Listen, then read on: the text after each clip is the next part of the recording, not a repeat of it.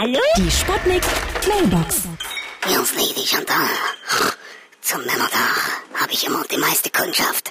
Da gehe ich nämlich abends nochmal an der Landstraße lang und sammle die ganzen besoffenen Schnapsleichen ein. Die sind immer sehr dankbar und nächsten Tag gibt's die Rechnung. Ja? Hallo? Geht's jetzt gleich los? Hier ist der Kommissar Meiner.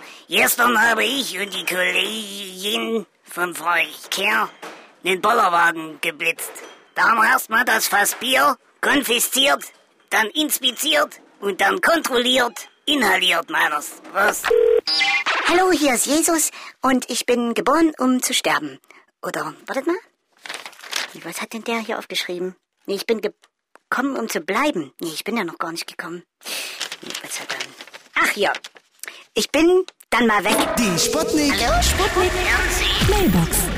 Jeden Morgen 20 nach 6 und 20 nach 8 bei den Sputnikern am Morgen. Und immer als Podcast auf sputnik.de.